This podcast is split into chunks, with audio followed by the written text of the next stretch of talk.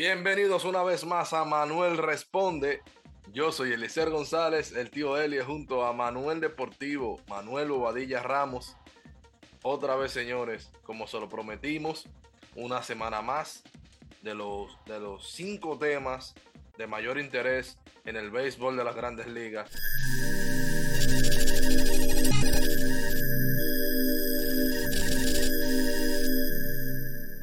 Manuel, hoy te permito que inicies tú con uno de los temas. ¿Con cuál te interesa empezar el día de hoy? Bueno, eh, primero eh, saludar a esa audiencia que nos va a escuchar, a Manuel Responde, que es donde aquí analizamos el acontecer de, deportivo. Bien, la semana pasada o el anterior que va a estar antes eh, de este video que va a salir, estuvimos hablando como uno de los peores jugadores del caso de Michael Franco, que hasta hace poco estaba jugando con el equipo de los Nationals y salió la noticia que fue puesto en asignación por el, el equipo, lo puso en asignación, con lo que confirma aún más lo que habíamos dicho, lo que yo había dicho, que no, había, no estaba dando la talla y simplemente han decidido, vamos a decir, tiene la, hay una opción para lo que se para que entienda, hay una opción de que él pueda, porque puede pasar que esté en lo manden a Liga Menor. Es una opción. Puede pasar de que él esté agente libre es decir, se queda en libertad, entonces un equipo puede eh, contratarlo. Eso vamos a ver. waivers. Es, exactamente. Porque no, no es la primera vez en esta temporada que, un jugador está en asignación. Ahí está, por ejemplo, el caso de Robinson Cano, que ha estado pasando por tres eh, equipos, tuvo asignación y después encontró equipo, pero Ustedes saben. Ha estado batallando ahí para garantizar eh, que se le pague lo que resta de su contrato. Eh, Manuel, entonces, evidentemente vamos a empezar con, los peores jugadores, eh, ya que hablaste del caso de, Michael Franco. ¿Cuáles son los tres que trajiste en la lista hoy? Bueno, en el día de hoy, actualizando, hay un jugador que está teniendo una pésima temporada en comparación con la temporada pasada, objetivamente, eh, al ritmo como está yendo, y es el segunda base de, del equipo de los Tigers, Jonathan Scoop, que su línea de bateo ha sido en esta temporada 202, 235 eh, y 308 en 115 juegos y en, agotando 425 turnos al bate. Nada más ha dado 9 cuadrangulares, 86 hits, eh, ha hecho 34 carreras impulsadas, 15, eh, ha recibido 15 boletos, pero la cantidad de ponches ha sido de 99.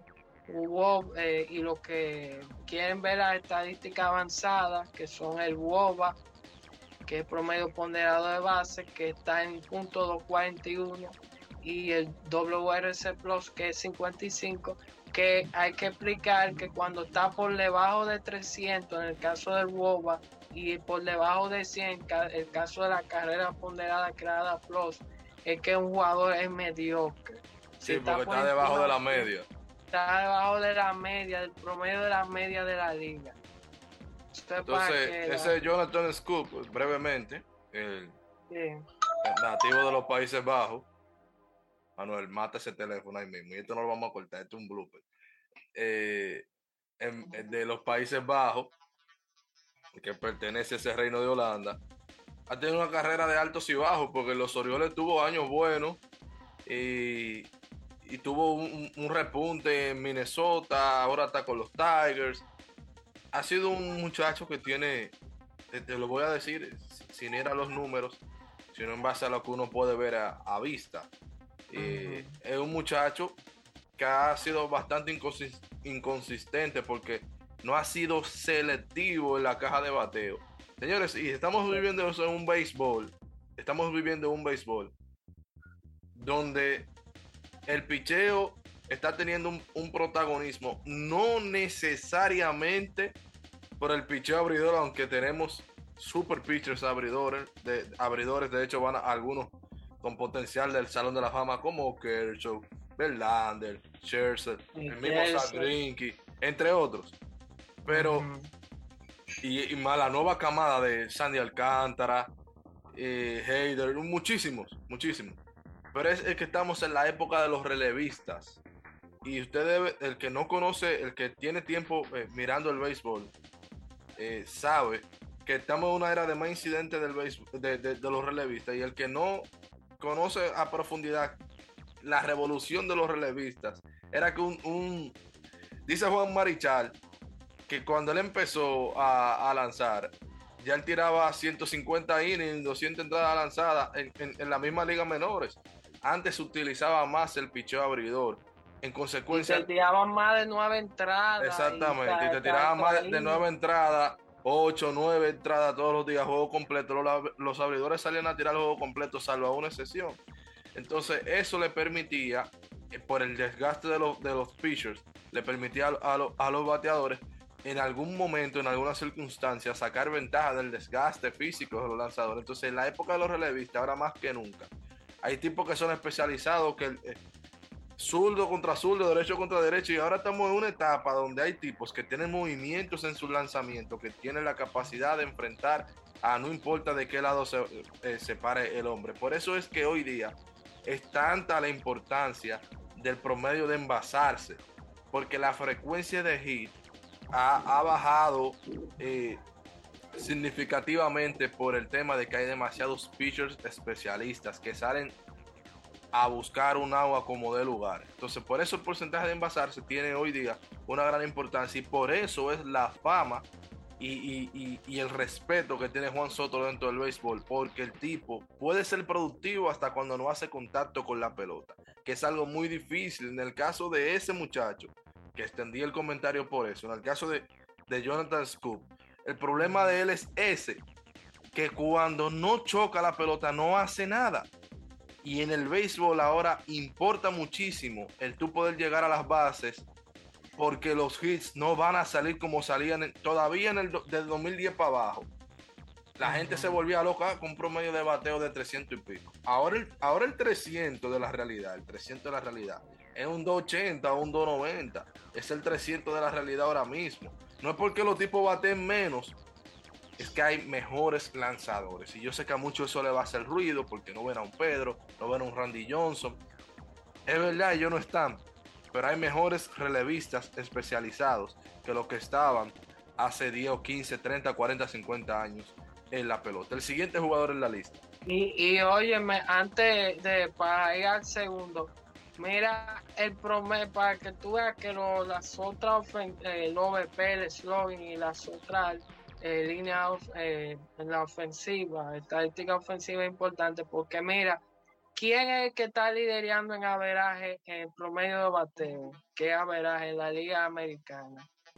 Luis Array, y Luis Array no es un jugador como que, que tú digas que es el mejor jugador, por eso es que, que uno tiene que mirar las otras estadísticas porque tiene, tiene más cosas, porque en el, en el averaje lo que mira es la frecuencia del hit Es la frecuencia de los hits, pero no mire más. Y hay jugadores con las condiciones de Luis Arrae que como es lo único con lo que pueden ser productivos, son, por llamarlo de alguna manera, son más selectivos con el contacto porque saben que su única vía que llegar a las bases es pudiendo encontrar los huecos. O sea, por eso es que hay tipos como Mike Trout, un, buen ejemplo, que te combina un, que te combina un porcentaje de bateo a la antigua, un 290, un 300, pero con un OVP por arriba de 400 y un slogan por arriba de 600. Entonces, tipos que tienen esa habilidad de conectar imparables, de llegar a las bases, de conectar bolas cercas, obviamente van a tener ese peso que tiene ese tipo, considerado el mejor talento de esta generación. Pasamos a la lista de uno que no tiene esas condiciones, dime. Bueno, en el número dos de los peores jugadores, lamentablemente repite Javier Baez. Ay, ay, que, es compañero de, de, de, de, Scoop en Detroit, que juega la tercera, que juega el short. 111 juegos ha lanzado a Javier Baez, eh, ha, bateado a Javier Baez. Y sigue por debajo 224, 267 y 3, 367 su línea ofensiva en nada más 11 cuadrangulares, 96 hits, 47 carreras impulsadas, 21 boletos y 113 ponches. Boba de 277 y 80 de WRC Plus. Eh, decir, muy contrario. Si tú mira, los, los dos, porque me acuerdo la temporada pasada que él tuvo junto con Francisco eh, Lindor en los Mets. Y mira la diferencia, te voy a decir la diferencia. Vas a estar con otro equipo que está fuera de competencia y que él no está dando la talla como me esperaba el equipo de los Tigers. Sin embargo, Lindor está respondiendo a como querían los Mets, como los Mets le, dieron eh, esa cantidad de millones, que eso era lo que, ellos querían. Yo, estaba, yo dije eso porque, yo estoy diciendo esto porque ellos dos fueron compañeros y ellos dos, me acuerdo yo, fueron criticados de que no estaban dando la talla, que los Mets estaban en situación mala, entonces se va a, al equipo de Detroit y en Detroit está pasando, vamos a decir, vergüenza, porque hay que, hay que decirlo, hay que ser realista. Eh, no no puede estar eh, compañero tibio de que, él tiene... Eh, es decepcionante el caso de, Javier Baez, uno de los jugadores más vistosos, yo creo, y me gustaría luego poder indagarlo, pero habría que buscarlo ahí para no decir que esa sea la razón. Uno lo puede más adelante buscarlo y publicarlo a través de nuestras redes sociales. Pero vamos a ver si el factor parque ha sido el enemigo de Javier Báez. Amén de que obviamente para estar tan desastroso tiene que haber un componente de mala selección, eh, de que toda la vida ha sido un free swinger. con Chicago no estaba así, con toda, Chicago. Toda, la vida él, ha sido un free swinger, pero que quiere decir que hace mucho swing.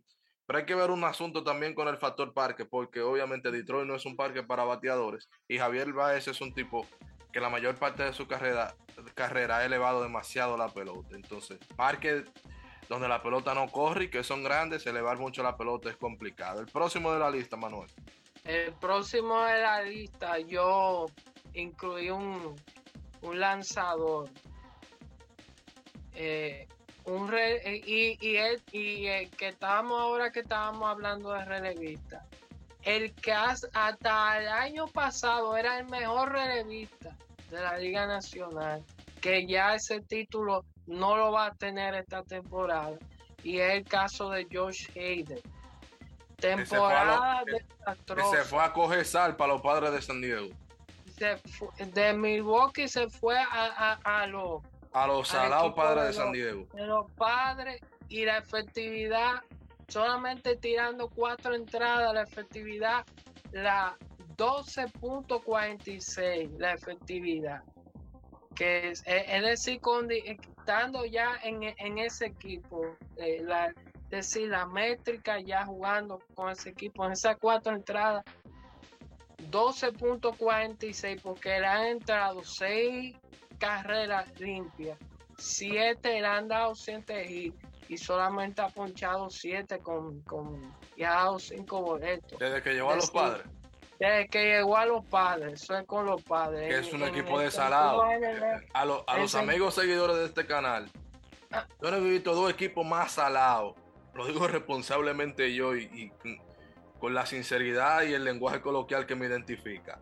Yo no he visto dos equipos más salados que, que le frustran carreras a los jugadores cuando llegan allí. Que a los padres de San Diego, los, los monaguillitos, los hijos de los Dodgers y los metros de Nueva York, la, la Cenicienta de Nueva York.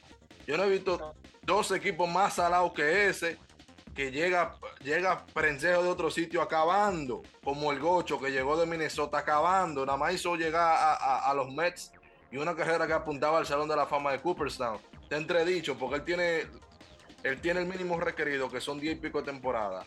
Y, y el Salón de la Fama, la nueva generación, trata de votar por calidad. Él tiene la calidad para que cuando hablo del Gocho, hablo de. Wow, se me fue el nombre del Real, el, el pitcher venezolano, el zurdo. Estás hablando de, Carrasco. No, no, no, no, no, no, no, no, no. El venezol, él también es venezolano, pero el zurdo. Que, que estaba en Minnesota. Y junto a Félix Hernández, lo mejor que ha tenido Venezuela. Bueno, la gente le llegará al nombre del gocho, no, no, no perdamos tiempo en eso, pero caramba, eh, eh, es increíble, ese tipo vino cuando tenía dos lideratos de, más de dos lideratos de, de, de festividad, el liderato de victorias, eh, dos Saiyón, cuando estaba en Minnesota y solamente llegó a los Mets y se le cayó la carrera, lanzó un no y ahí se acabó la carrera. Johan Santana, Manuel, me refería a Johan, ah, Johan Santana. Se le cayó la carrera a Johan Santana solo llegar a los metros de Nueva York. El caso Jason Bay, que acabó con los piratas. Eh, uno se pone a mencionar un grupo de, jugadores. Los, los Opton nunca fueron tan malos hasta que llegaron a los padres de San Diego. Y así la lista uno puede seguir de un montón de jugadores que uno dice, caramba, pero es, salado, que tan salado, salado. Es estrella a volverse. Entonces, finaliza con Heider ahí. Bueno, Heider, si vamos a poner entre Milwaukee y San Diego en, eh, eh, en 34, en 38.1 entradas lanzada en, 43 juegos. Récord de 2 y 5 con una efectividad de 5.17 y eh, 5.17. Una temporada eh, y déjame ver, eh, por ejemplo, en la en esta temporada también el picheo independiente de la defensa 4-0 4.05, eh, un, un whip de 1.47, pero con San Diego ya es 4.07. Y el porcentaje de, eh, de, de ponche, si lo compara con el año 2021, de 45.5 que terminó el, porcentaje de, ponche en 2021 ha disminuido hasta ahora un 38.1% y con San Diego ya tiene un 22.9. Cero, eh, eh, sí, 20. Entonces, este jugador, eh, este lanzador, eh, relevista, no está teniendo porque uno pensaba que, que, con este movimiento el equipo de los padres aseguraban tener un, el, que no tiene la percepción que yo tengo con San Diego cree que San Diego va a sacar una gatorina, pero pero, yo, nunca he apostado a San Diego, y menos ahora. A mí me han dicho, me, me dijo yo en grupo de, deporte, uno me dijo que es más probable que Milwaukee clasifica, que San Diego se clasifique. Yo no le pusiera nunca mi dinero a un equipo como San Diego, ni siquiera a los Mets.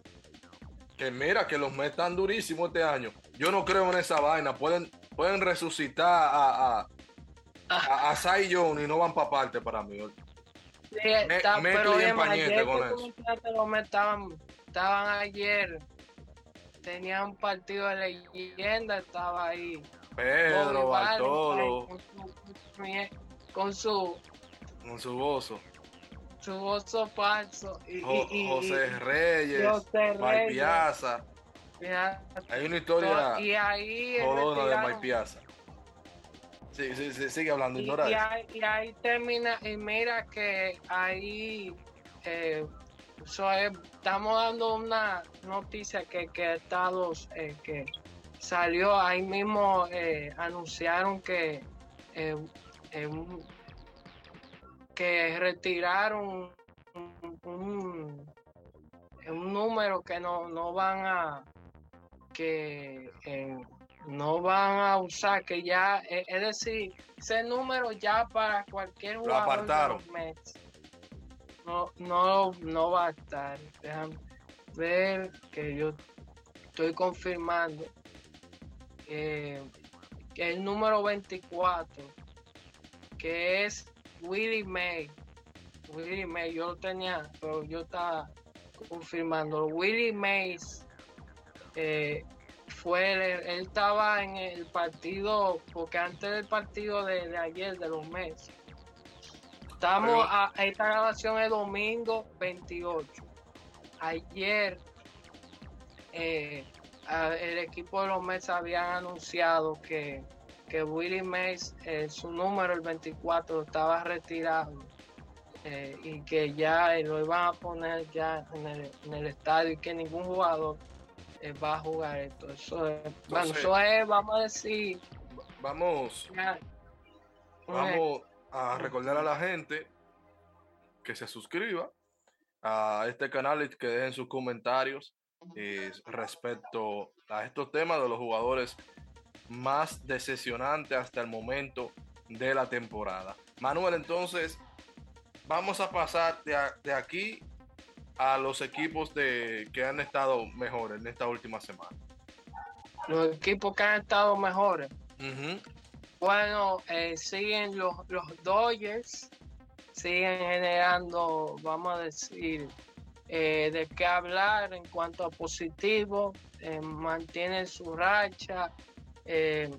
ayer perdieron, pero en el día, la tarde de, de hoy, hoy estamos grabando domingo 28, eh, con Julio Urias, que ha sido uno de los mejores lanzadores después del juego de estrellas de, en la parte del equipo. Ellos están, eh, y, Mookie Betts, que eh, en esto, si no me equivoco, en estos días rompió una marca de, de juego de dar una cantidad de multijonrones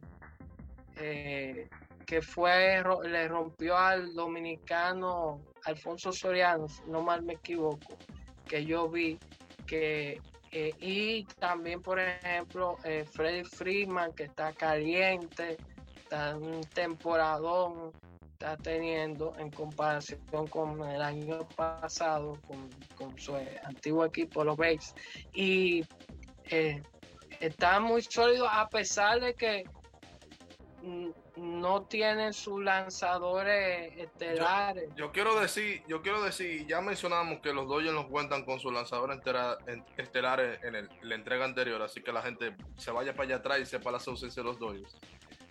De Freddy Freeman.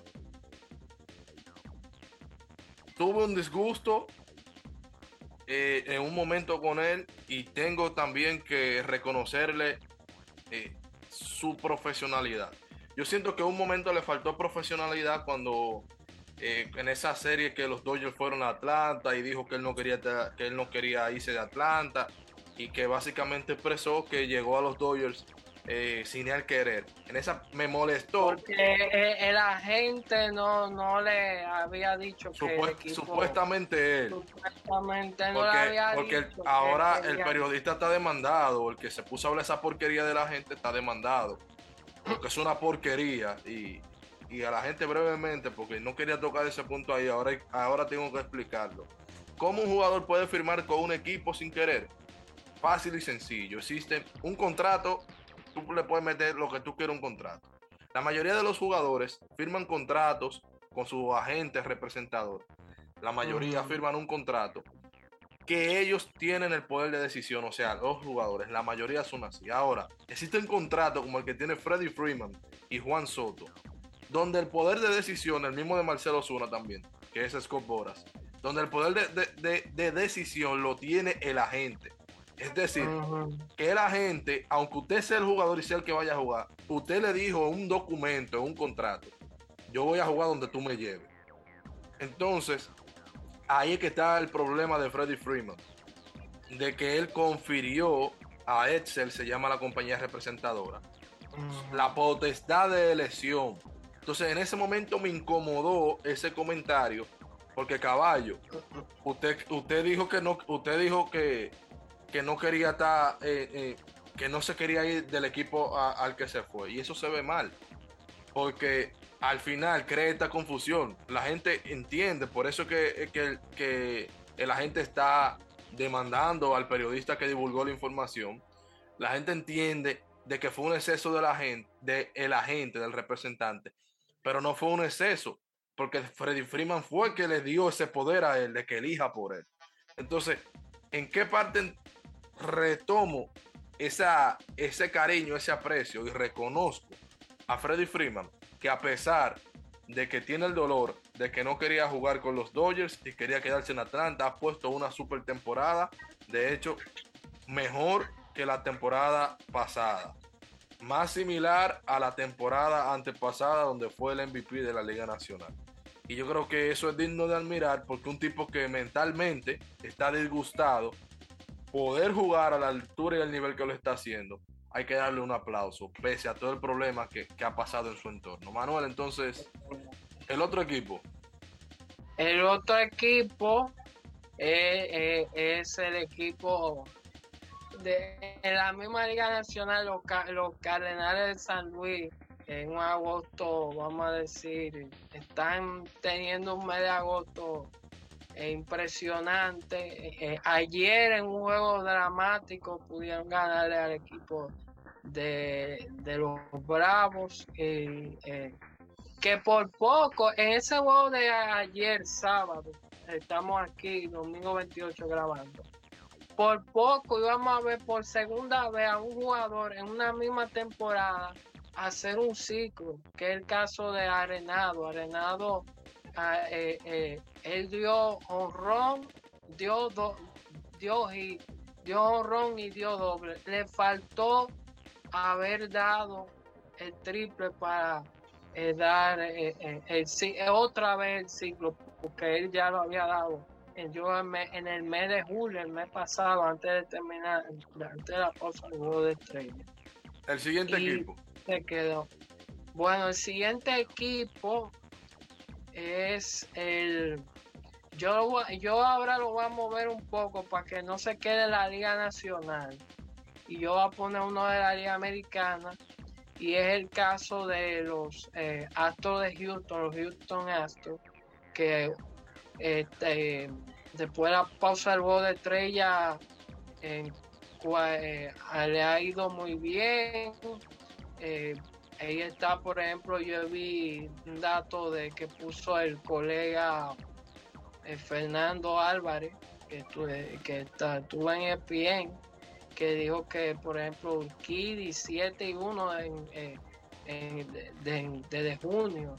Este, lo que es Verlander, el mismo Orquídea, Alex Bregman, que yo eh, eh, viendo cómo él está bateando, después de la pausa del juego de estrella, ha sido uno de los jugadores, los mejores jugadores ofensivos que está teniendo la Liga Americana. Bregman, que, que estaba apagado y ahora ha tenido como que y eh, eh, yo creo que yo vi que estaban en un ranking que recientemente sacó Grande Liga de los jugadores de, de los que, lo que, eh, que están dando giros, poderes de, hits, o, como le llaman hitting power, que lo sacan cada semana en Grande Liga. Yo creo que él estaba entre los cinco ahí, el Brema. Y bueno, un equipo que, que está demostrando por qué un equipo de postemporada y por qué siempre llega a la postemporada. Que eh, lo mañana eh, Dusty Baker, que hasta ahora está haciendo un buen trabajo. y por eso no podemos sorprender que sean hasta ahora el, número uno de la Liga Americana, tanto en su división como en el resto de la, de la liga un equipo que ha sufrido eh, la salida de tipos como, como Gary Cole, como Sad Grinky, Carlos Correa, George Springer, eh, Marvin González, que es un baluarte de, del, proceso, del proceso de recuperación completo de, del equipo de los Astros, de cuando perdían 100 victorias. Se han ido bastantes jugadores importantes, cuando perdían 100 partidos, eh, se han ido bastantes jugadores importantes y, como quiera, siguen eh, dando el mismo, el mismo dirigente, AJ Hinch, que fue el que formó ese equipo, eh, que ahora está con los, con los Tigres de Detroit, el que fue suspendido por el tema ese del robo de señas, el de facto robo de señas. Que a los Medias Rojas lo chancearon, que también robaban señas y lo trataron más suave. Eso, es otro tema para otro día. Eh, pero sí, los Astros demostrando realmente que no tenían la necesidad de hacer la trampa. Esto es lo que confirma que fue más asqueroso que lo hayan hecho, porque realmente tienen el. Pese a todos los jugadores que han perdido, siguen teniendo ese gran nivel. Entonces, eso da más, es más nauseabundo en pensar en ese episodio de trampa que hacían. Nos quedan entonces dos temas, Manuel. Los jugadores eh, más destacados de los últimos días y los peores equipos es que no quedan. Sí, no hemos hablado de los, peores, equipos aparte de la proyección. Así que la gente que se suscriba y que vayan dejando sus comentarios hasta este momento. Manuel, ya hemos hablado bastante. Los peores jugadores hasta el momento, los mejores equipos ah, hasta el momento. Pero háblame háblame de los mejores jugadores hasta, este momento, en, las últimos, los últimos Bueno, los mejores jugadores sigue y en una ruta hacia los 61 cuadrangulares que ah, no, si tú no me mencionas si tú no mencionas a Mukibesa ahí que tiene como 5 honrones en 3 días o 6 dio dos en un juego y dos días yo soy malo con los números pero tiene 4 Cuatro o cinco honrones por ahí. En estos días, multi honrón. Sí. Viene después de que rompió con, con, con, rompió la marca que tenía Alfonso Soriano. creo, de, de, de, bateando en primero en el orden. Eh, ese muchacho. Pero primero yo tengo. Aaron George. Aaron George. ¿Y por qué yo tengo a Aaron George? Aaron George, a pesar de que voy a repetir, en el episodio anterior eh, había mencionado, sin embargo, el tipo sigue dando palos y palos en esa ruta.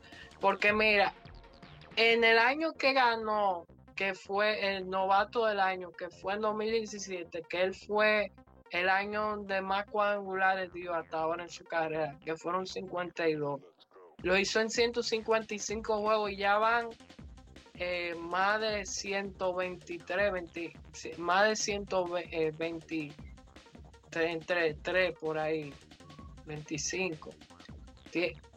Y ya lleva 49 honrones. No ha llegado a, la, a los 150 y cinco que tuvo en esa temporada y ya está casi casi a la misma par de los mismos cuadrangulares que dio en 2017.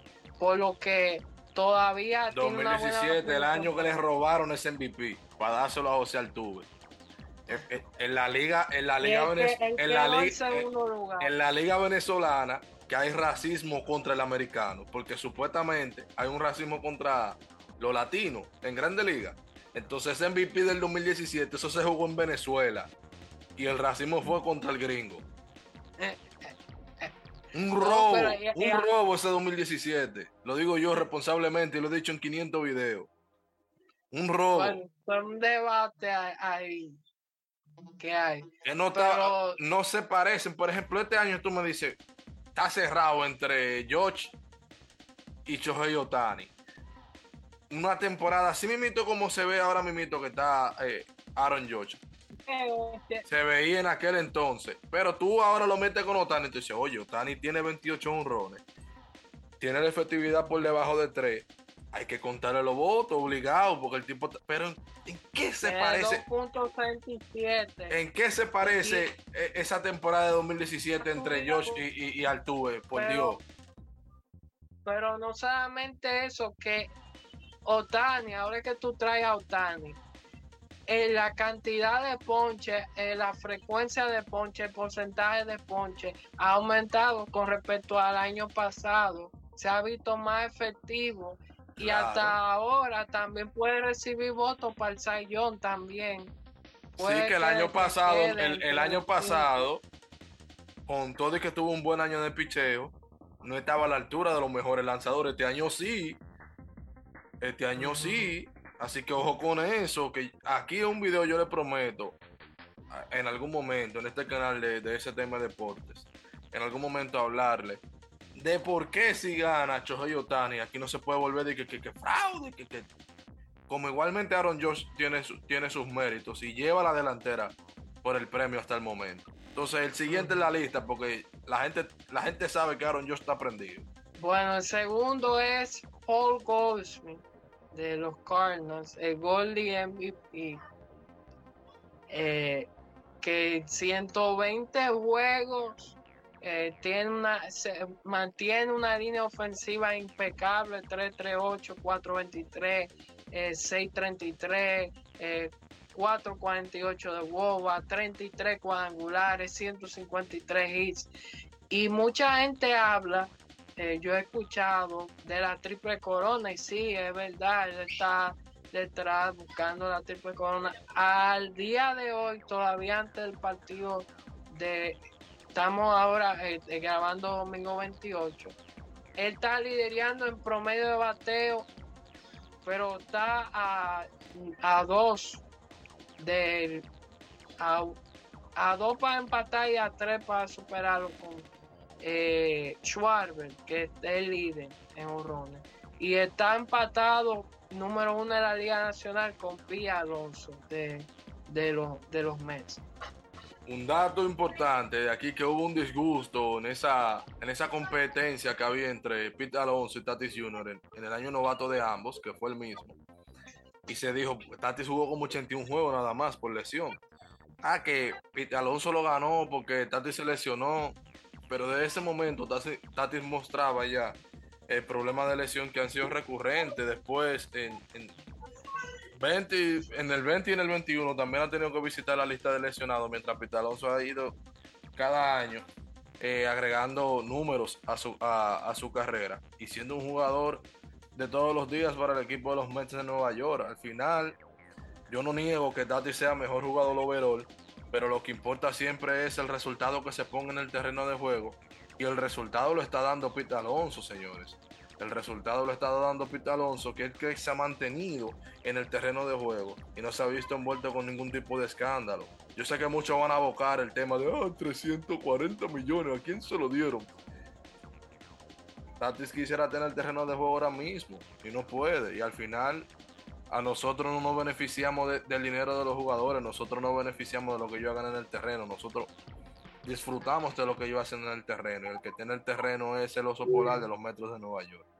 Entonces, y, eso que dos temporadas, porque la otra, la de 2020, fue recortada. Claro. Todos pero dos temporadas la, la primera que, que de él, que mira, nada más 84 y la segunda fue en el 2021, que fue ya volviendo a 62 juegos, nada más 130. Sí, porque se, se, le salió el hombro. Es decir, que eh, si comparamos como tú estás haciendo, Alonso ha sido más más consistente. es el, aquí no estamos diciendo que Alonso sea mejor jugador ni nada de eso, que ha sido más consistente y tal y está en el terreno de juego. Eso es lo que nosotros estamos hablando. y mira que, él juega la primera y, y él el, el short que son dos cosas distintas. Pero son jugadores Luego de Paul Goldschmidt, ¿quién tienes en la lista? Número 3.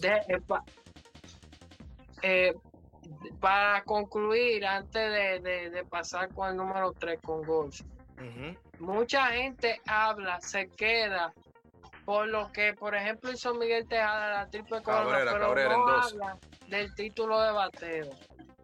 Y no hablan de que puede pasar que gane esos tres premios si logra el, el, lo que era triple corona. lo, es decir, que eso es la última vez que un Cardinal lo hizo tres, eh, tres veces, eh, eh, eso, tres MVP, ganó el, título de bateo y, fue nada más y nada menos que está leyendo esta leyenda que el primera base. Joe Medwick Joe Medwick Medwick Medwick left field jugaba left field del equipo de los Cardinals 1937 es la franquicia ha sido él. Yo, yo me puse a buscar, por ejemplo, Willy McGilloy, nada más fue MVP y, y título de bateo en 1985. Y, pero si logra esos tres o logra esos dos, ahí están los últimos, los que fueron. Medwick, 1937, pues, que fue, que hasta ahora ha sido el único, el último Carlos de los Cardenales que ha logrado eso. El otro en la lista, Manuel. El otro en la lista, bueno, hay una, vamos a decir, lo voy a dividir, porque está, estuvo muy cerrado, porque, por ejemplo, tú me dices, Mookie Bates eh, eh, está, eh, vamos a decir, pero englobando en sentido general, de inclusive después del juego de estrella, no hay que dejar de mencionar no la han Arenado, de, de también colegas colega de Goldsmith en el equipo de los Cardinals. Una Además, buenísima, primera base y tercera base. Ese respeto, inclusive no hace un, hace como una semana atrás, él dijo de, de Paul Goldsmith que es el mejor eh, jugador en el juego. Él, lo, él dijo arenado de su compañero Goldsmith, que están, según MLB, están, supuestamente están compitiendo por el, MVP pero yo creo que Arenado ve más como que a Goldsmith más con más posibilidades o, piensa él que Goldsmith es mejor que él. Eh, em, eh, pero eh, y es verdad en cuanto a, su bateo pero Arenado ha demostrado que en un tercera base que no se equivocaron los, los, los cardenales de traerlo y, de haber estado ahí, porque mire, 117 juegos. Rumbo a su noveno guante de oro consecutivo desde el inicio de su carrera. Y, entonces él puede romper una marca que, porque está empatado en el número, en el número 2 con nueve guantes de oro, puede sobrepasar a, es decir, que puede pasar a los a, tener 10 eh, guantes de oro, que eso es para un jugador de esa posición, sí. cualquier, de esa posición, sí. Entonces, ¿cuál sería el otro jugador en la lista, aparte de Arenado? Aparte de Arenado, entonces ahí estaría eh, eh, el señor Mookie. El Mookie Betts. El regalo que le hizo Boston.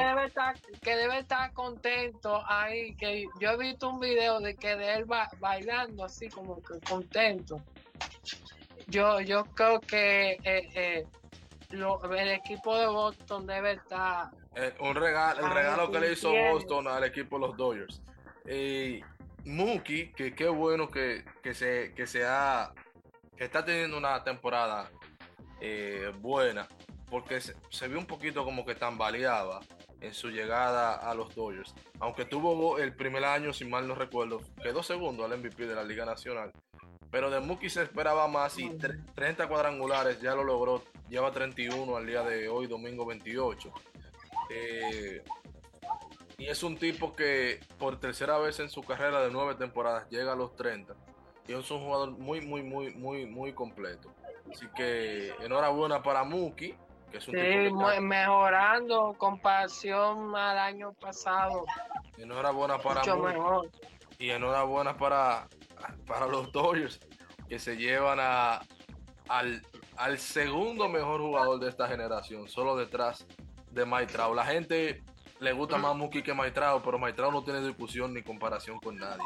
Vamos y Maitrao va para y Maitrao Sí, bateando mucho. Maestrao llegó a 28 y, ha estado batallando con las lesiones. Como yo te, como yo te digo, cuando él está en el terreno, él, él, eh, su ofensiva. Ha estado batallando con las lesiones. Y a pesar de que ahora está lidiando con un dolor en la espalda. Que iba a mencionar eso, que se me olvidó el jugador, creo que que fue Don Mattingly, que tenía esa misma enfermedad, una enfermedad sin cura con la que tiene que batallar hasta el final de su carrera. Lastimosamente, eh, Don Mattingly se tuvo que retirar con 31 años, si mal no recuerdo.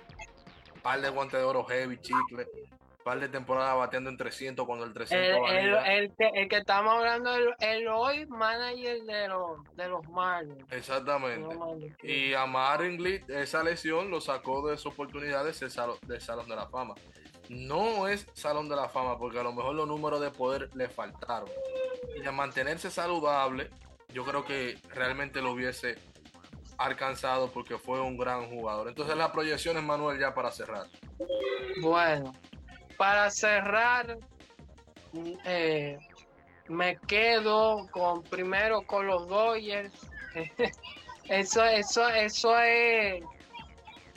No hay que, es que no hay que ser objetivo. Los Dodgers, eh, a pesar de su de las bajas eh, que ha tenido, y, quien vea el otro, el anterior, lo, lo dije, lo sabe pero como al ritmo como han estado jugando, ese poder que han estado teniendo, yo sigo creyendo que el equipo de los Dodgers van, eh, eh, lo tengo número uno, el número dos tengo eh, que proyección me todavía te, los astros yo creo van a seguir dando que hablar, eh, siguiendo demostrando que es un equipo eh, que es un equipo de postemporada, un equipo que hay que pensar en, cuanto a eh, serie mundial. Y por último, el número 3, yo me quedo todavía, yo sigo creyendo que van a, como está, eh, tanto como el ritmo que están, como también como los partidos que les toca disputar eh, los Cardenales. Es decir, me sigo quedando ahí por los Cardenales que ellos tienen tan un momentum ahí. Bueno, señores, Repitió Manuel con, con las proyecciones de la semana pasada. Se mantiene el nivel entre los tres equipos punteros de esta temporada. Recuerden suscribirse a este canal. Estamos disponibles en YouTube, Apple Podcasts, Spotify y todas las plataformas de audio y las redes sociales que salieron en parte de este video. En mi caso, Elie González C. En el caso de Manuel, Manuel Deportivo y MBR Deportivo. Así que la gente que nos deje su calor por allí y nos vemos la semana que viene con Dios mediante, Manuel. Nos vemos la próxima semana.